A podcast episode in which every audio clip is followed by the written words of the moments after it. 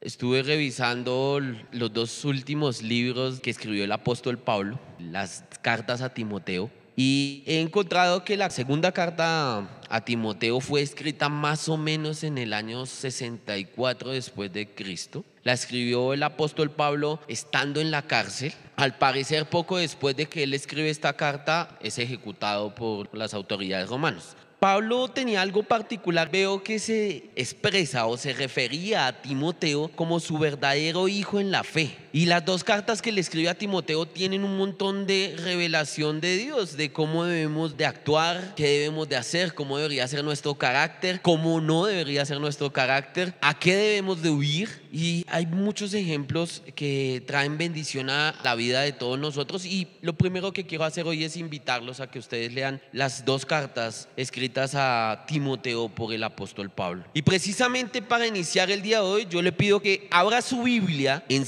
segunda de Timoteo capítulo 4 verso 1 y 2. Segunda carta a Timoteo capítulo 4 verso 1 y 2 dice, te encarezco delante de Dios y del Señor Jesucristo, que juzgará a los vivos y a los muertos en su manifestación y en su reino, que prediques la palabra, que instes a tiempo y fuera de tiempo, redarguye, reprende, exhorta con toda paciencia y doctrina, a tiempo y fuera de tiempo, es decir, todo el tiempo. ¿Qué estaba diciéndole Pablo en este instante a Timoteo? Que tenía que predicar.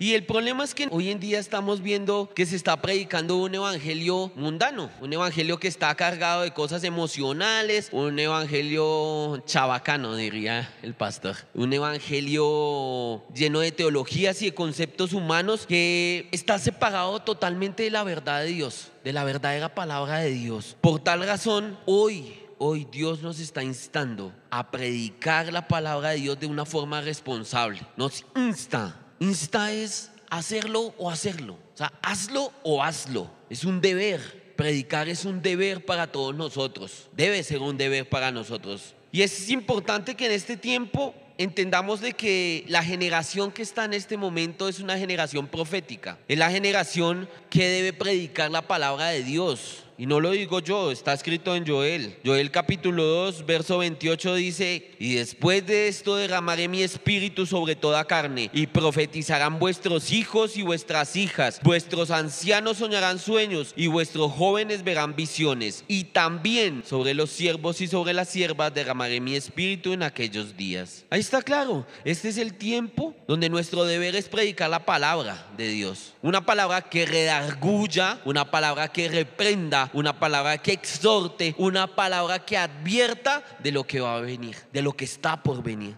de lo que viene. Miren, miremos algo, los apóstoles que empezaron a predicar después de que Jesús ascendió al cielo, es decir, hace casi dos mil años, ¿cómo predicaban ellos?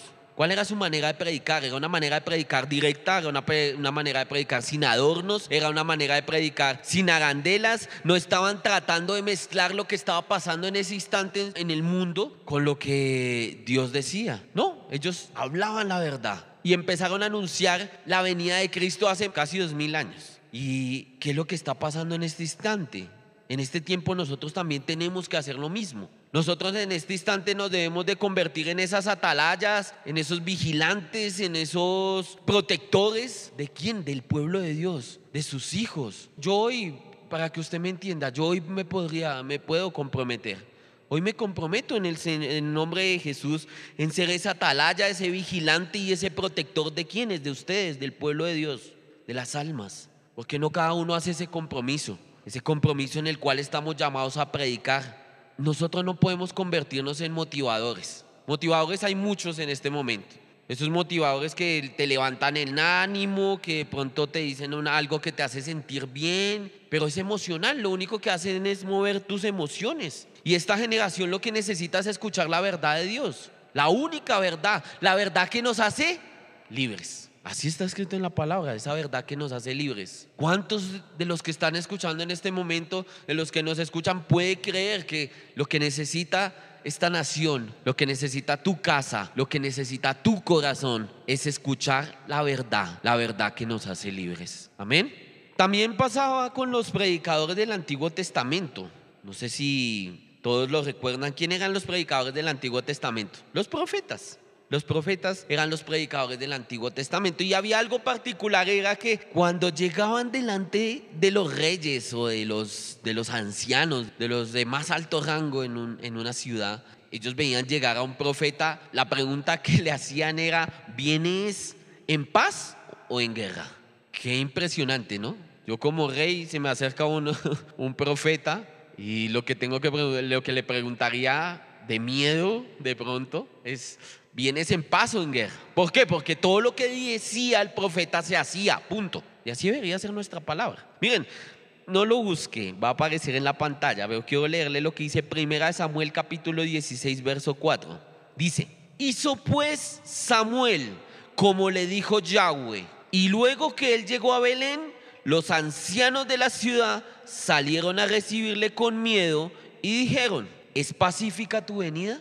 Miren que Samuel, profeta de Dios, llega al reino, le salen a recibirle los ancianos y lo primero que le preguntan es, ¿es pacífica tu venida? Iglesia, nosotros, no, yo no entiendo, yo no entiendo en lo personal, yo no entiendo en qué momento se desvirtuó la palabra, la verdadera palabra de Dios. Pero piensen en algo, la palabra de Dios no es de diversión. La palabra de Dios no es para que usted venga y usted se sienta y se llene de emociones. No es un libro más. Este, este, este, este, libro no es un libro más de su biblioteca ni de las bibliotecas del mundo. No es algo pasajero, no es algo que tú lees y ya. No, la palabra de Dios está viva. Dice que es más cortante que espada de doble filo. Miren, esta generación verá con, los propios, con sus propios ojos la venida del Señor. Si la generación de 1948 en adelante va a ver con sus ojos la venida del Señor. Por tanto, nosotros no deberíamos de ser predicadores de juguete, unos predicadores que estamos predicando el, el juego de la salvación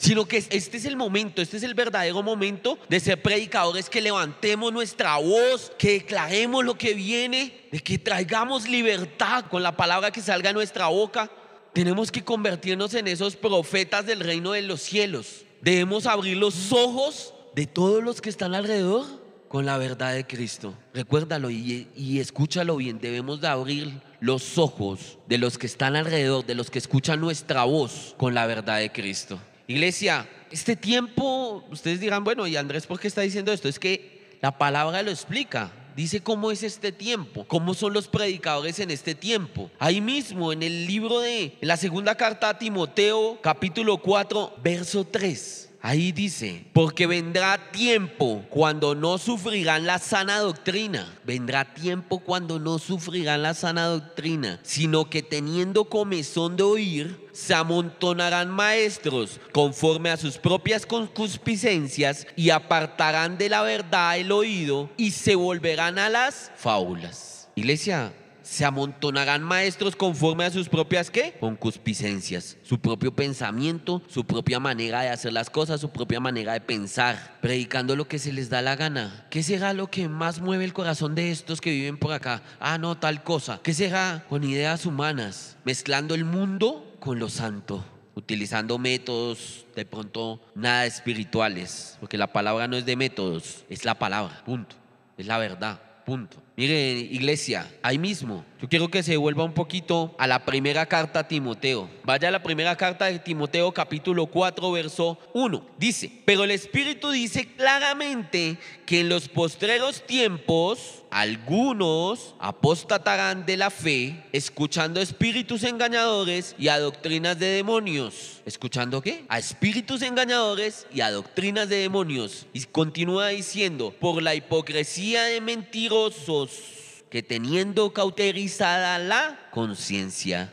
y ahí empieza a explicar algo adicional. Doctrinas de demonios, doctrinas de mentirosos que no hablan la palabra de Dios. Y con la conciencia cauterizada, es decir, está sellada no tienen temor de Dios. Doctrinas que alejan al pueblo de Dios del camino de la fe. Y eso lo escucho no. No, ¿cuál es la sana doctrina? Y basado en esto que, que acabamos de leer, quiero enseñarles tres aspectos. El primero, un mensaje que no redarguye, escúchelo bien, un mensaje que no redarguye, que no traiga convicción de cambio, es decir, un mensaje que no redarguya, que no traiga convicción de cambio, es un mensaje cargado de trivialidad, está cargado de falsa doctrina Escúchalo, iglesia. Un mensaje que no redarguya y que no traiga convicción de cambiar. Es un mensaje que no viene de Dios. No es correcto. Y para mostrarles esto, quiero que me acompañe al libro de Jeremías, capítulo 23, verso 22. En el libro de Jeremías capítulo 23, verso 22 dice, pero si ellos hubieran estado en mi secreto, habrían hecho oír mis palabras a mi pueblo y lo habrían hecho volver de su mal camino y de la maldad de sus obras. La motivación no funciona, iglesia. La iglesia tiene que ser redarguida con un mensaje que atalaye la vida de cada uno de nosotros, un mensaje que levante nuestras vidas, un mensaje que nos transforme, que, que traiga protección a nuestra familia, a nuestra vida, que traiga advertencia, que diga, oiga, mire lo que viene. Cristo viene pronto, está cerca, ya se aproxima. ¿Qué sabemos si se acaba esta prédica y Jesús aparece en el cielo? ¿Estamos preparados, iglesia? ¿Le estamos hablando a nuestra familia? ¿Le estamos predicando a nuestros compañeros de trabajo? ¿Le estamos hablando de lo que es la verdad a los que están alrededor de nosotros? Jesús viene pronto, iglesia. Preparémonos. Segundo aspecto, el que no está metido en el secreto de Dios no va a entender lo que es la palabra de Dios y va a haber mentira y falsedad. ¿Qué quiere decir esto? Que tenemos que meternos en el secreto de Dios. De lo contrario, no vamos a identificar cuando nos están diciendo palabra de Dios o cuando no. No lo busquen, pero quiero leerle algo que está en Romanos capítulo 3, verso 11. Dice, no hay quien entienda, no hay quien busque a Dios. Iglesia, en este tiempo no hay quien entienda, no hay quien busque a Dios, sino tú y yo, que estamos llamados a predicar la palabra de Dios. Lo dice la palabra. ¿Cómo vamos a identificar qué mensaje viene de Dios cuando te la pasas de pronto en redes sociales y te aparecen y te aparecen y te aparecen cosas y muchos y muchos y muchos hablando de la palabra de Dios? ¿Cómo sabes cuál es verdad y cuál no? ¿El que te hace llorar o el que te sientes como feliz y te motiva? Iglesia, necesitamos estar en el secreto de Dios para entender cuál es la verdadera palabra de Dios. Tercer aspecto, mucha gente no tiene revelación de las cosas que vienen porque no están en el secreto de Dios. ¿Sí, iglesia? Seguido del que acabamos de leer, del punto 2, aquí estamos hablando de que la revelación viene cuando estamos en el secreto de Dios. No va a haber revelación si no estamos en el secreto de Dios. Y yo quiero que usted me acompañe al Salmo 51, verso 6. Dice, He aquí, tú amas la verdad en lo íntimo y en lo secreto me has hecho comprender sabiduría. Iglesia, esto es una cuestión de intimidad con Dios. Y no es una intimidad solamente a las 4 de la mañana. Ese tiempo incluso es muy corto. Es una intimidad de todo el día.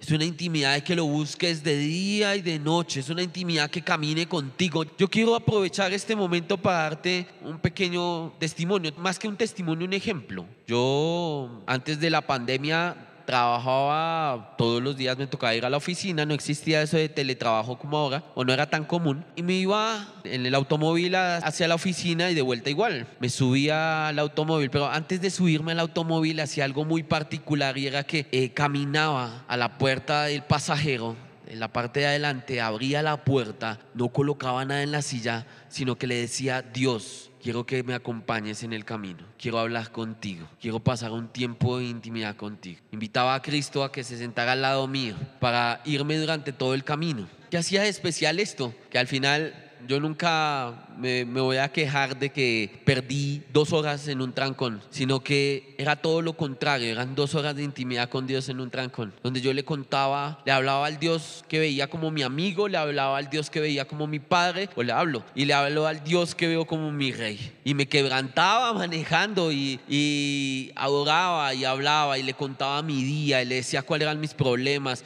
Y aún lo hago. Quiero decirte, iglesia, aún lo hago y aún así no es suficiente. Necesitamos estar con el Señor todo el día, todo el tiempo. Es un tiempo de intimidad con Él. Iglesia, esto es para ustedes. Miren, ustedes de pronto hay alguno que diga, no, es que yo conozco toda la palabra, me la he leído diez veces.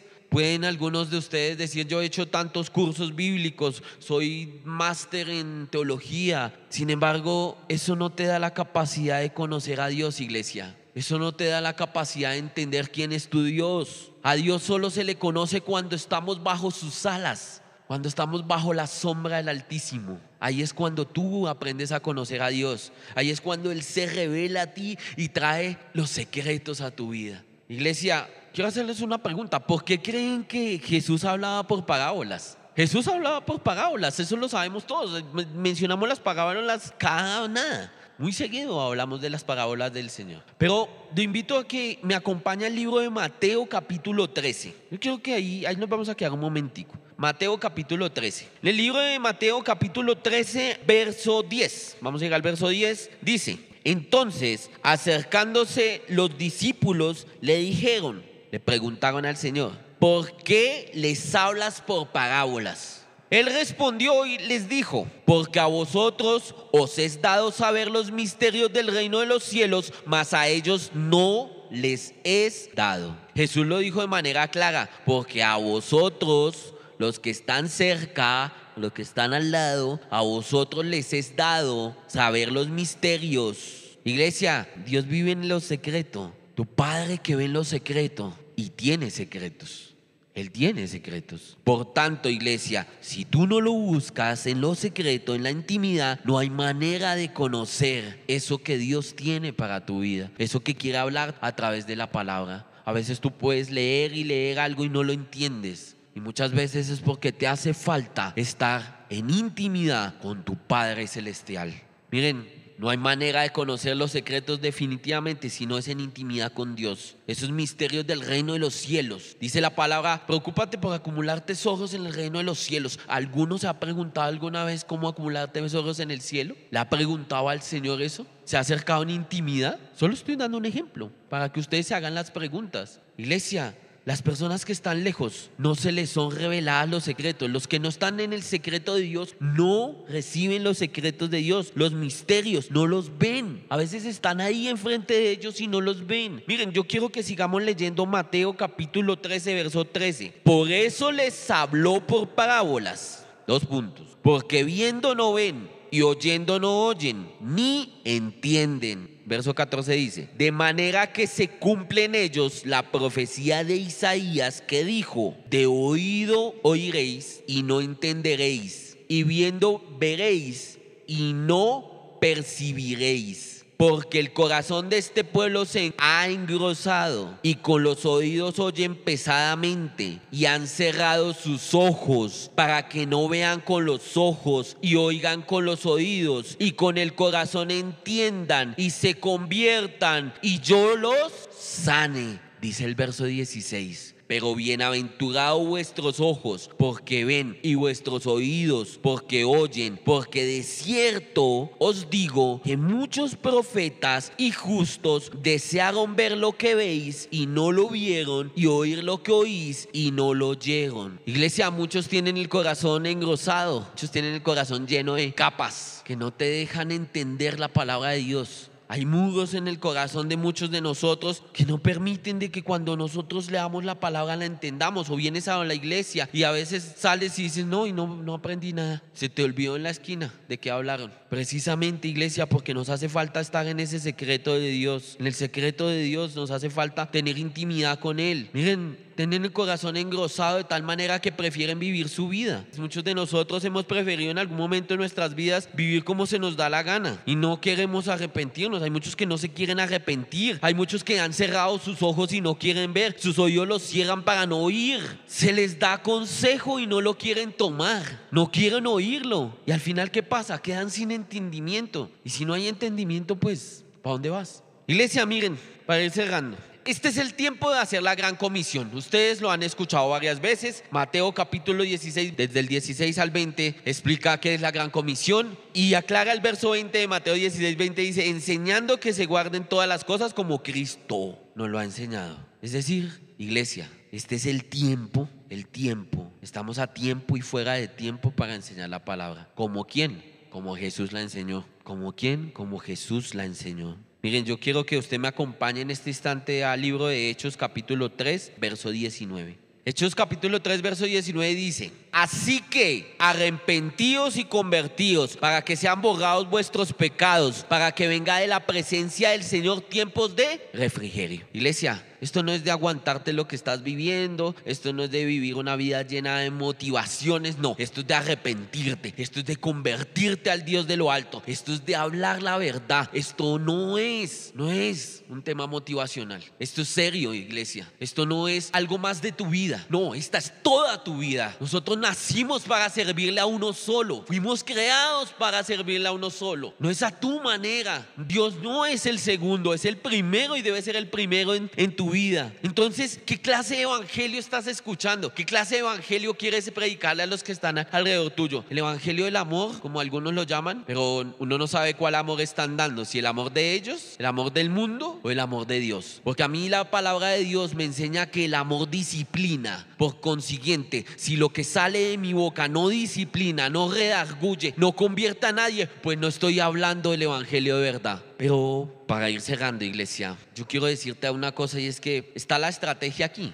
La primera estrategia, la primera estrategia del Señor y es muy sencilla. Es simplemente tienes que vivir en el secreto de Dios. Tenemos que habitar en el secreto de Dios. Ahora tratamos de buscar a Dios, pero muchas veces ni siquiera podemos entender o diferenciar la palabra de vida de otras palabras que da el mundo. Nos cuesta bastante porque el mundo ha llamado muchas cosas malas como buenas. Y hoy Dios está indicándonos que debemos de entrar en su secreto, habitar en el Olam. ¿Han escuchado eso ya? Habitar en el Olam. Y, y cuando leía esto, al preparar toda esta palabra y entenderlo, en lo personal entendía lo que el rey David dejó escrito en el Salmo 27. Yo quiero que usted abra la Biblia ahí un momento más. Abra la Biblia en el Salmo 27 o en su celular o donde la tenga. Salmo 27, verso 4. Dice, una cosa he demandado a Yahweh, esta buscaré. Una cosa he demandado a Yahweh, esta buscaré.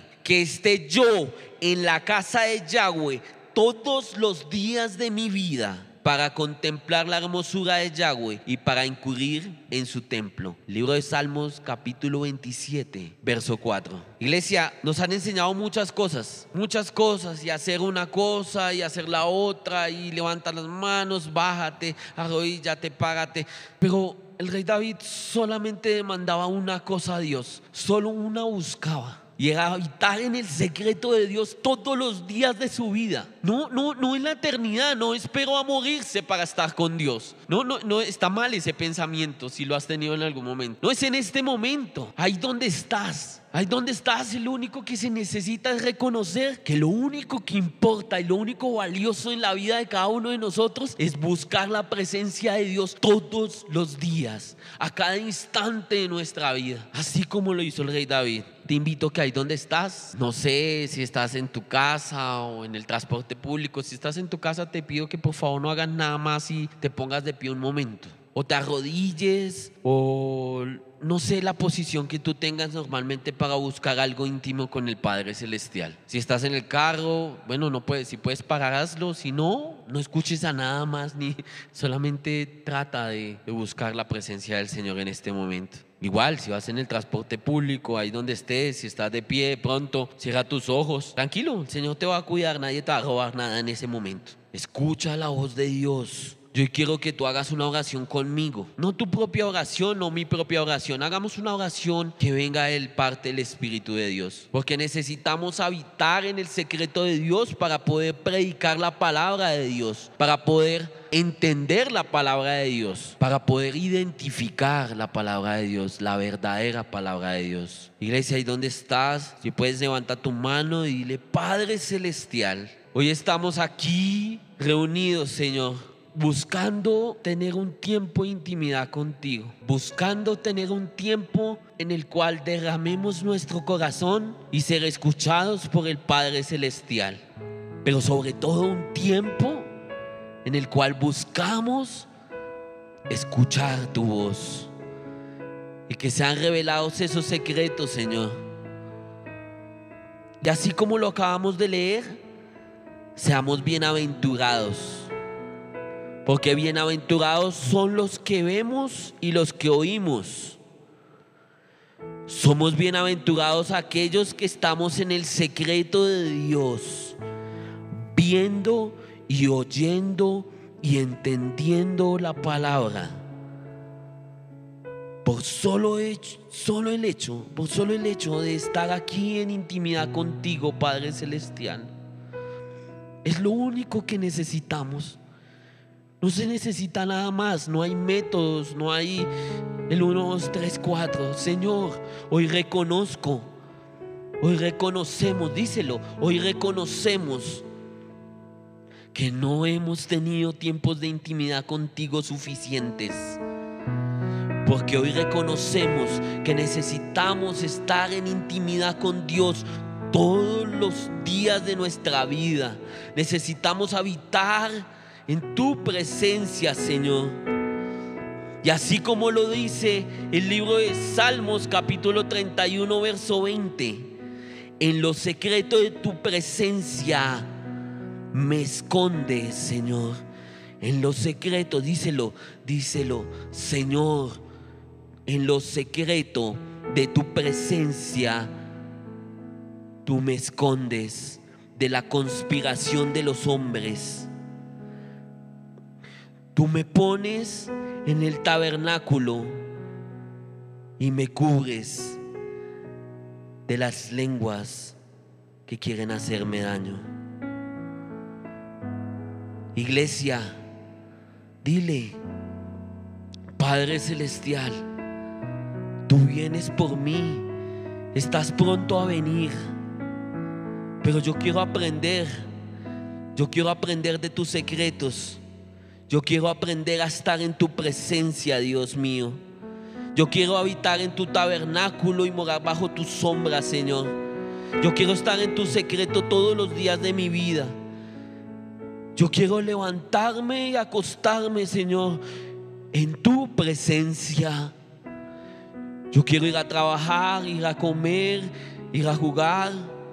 Yo quiero ir al baño en tu presencia, Señor. Yo necesito, Padre Celestial, que tú estés dentro de mi corazón y no te apartes de mí nunca, Señor. Yo necesito que endereces mis pasos. Yo necesito poder entender tu palabra, Señor.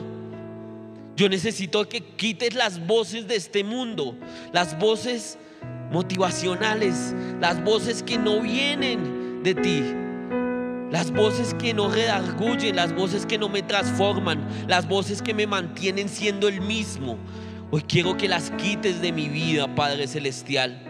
Yo hoy quiero que me transformes y me hagas más como tú y menos como yo. Porque yo quiero hoy, díselo, yo quiero hoy predicar, Señor. Yo quiero hoy hablar y que lo que salga de mi boca sea la palabra viva de Dios, que vivifique mi vida, que vivifique mi casa, que vivifique mi familia, que vivifique mi descendencia, que vivifique mis vecinos, que vivifique a todo aquel que esté alrededor de mí y que me escuche hablar. Hoy, Padre Celestial, hoy yo habito en lo secreto, en el secreto de tu presencia en este lugar espiritual y accedo a este lugar por fe. Y este lugar, Padre Celestial, este lugar precioso se llama Jesucristo. Aquel que es la puerta, aquel que me dio la entrada a este lugar. Hoy yo reconozco a Jesucristo como mi único y suficiente Salvador. Y aunque lo he hecho muchas veces y lo he dicho muchas veces, tengo que reconocerlo todos los días de mi vida para poder entrar a este lugar santísimo y entregarte todo lo que soy. Amado Dios, gracias por este momento. Gracias por la oportunidad de estar aquí delante tuyo un día más y una vez más. Hoy te pido, Señor, con todo mi corazón, que no te apartes de mí nunca, ni me permitas apartarme de ti sin importar la circunstancia que esté viviendo. Hoy te doy mi corazón y te entrego mi vida con amor. En el nombre poderoso de Cristo Jesús. Gracias Señor. Gracias Jesús. Amén y amén. Iglesia, ahí donde estás, Si puedes darle un fuerte aplauso al Señor, dale un fuerte aplauso al Señor y si tienes a tu familia alrededor, abrázalos. Hoy les doy las gracias, iglesia, por estar en esta transmisión y los invito a que la compartan y la transmitan con muchos. Amén. Muchas gracias. Hasta luego.